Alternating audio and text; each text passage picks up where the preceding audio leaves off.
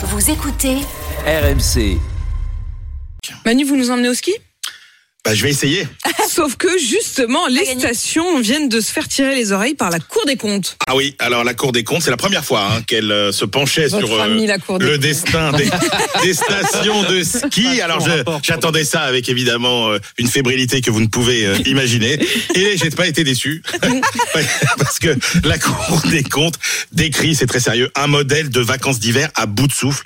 Et l'enjeu économique, hein, rappelons, est considérable puisque la France, c'est le deuxième euh, pays mondial des destinations de tourisme hivernal derrière les États-Unis. 320 stations quand même. Le tourisme montagnard, c'est presque un quart des nuitées euh, en France euh, touristique et c'est quand même 120 000 emplois directs et indirects concernés. Et c'est simple, il n'y a plus rien qui va. Non, il n'y a plus rien qui va. Le parc immobilier qui s'était construit dans les années 60-70 est devenu euh, inadapté, trop énergivore. Le réchauffement climatique a raréfié la neige, obligeant à se tourner vers la fabrication de neige artificielle dont le coût financier euh, et écologique est important et qui sera de plus en plus euh, élevé.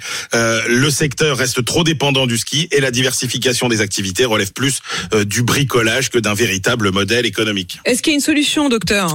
Ah bah alors la Cour des comptes elle est très forte pour critiquer mais assez faible sur euh, les euh, propositions. hein. Alors je vous cite la Cour des comptes. Il faut que les stations passent à un autre schéma qui consiste à avoir de vrais projets et se projeter sur les 20 ou 30 années futures. Ça, vous êtes bien avancé. Ah bah la Cour des comptes c'est pas McKinsey. Hein.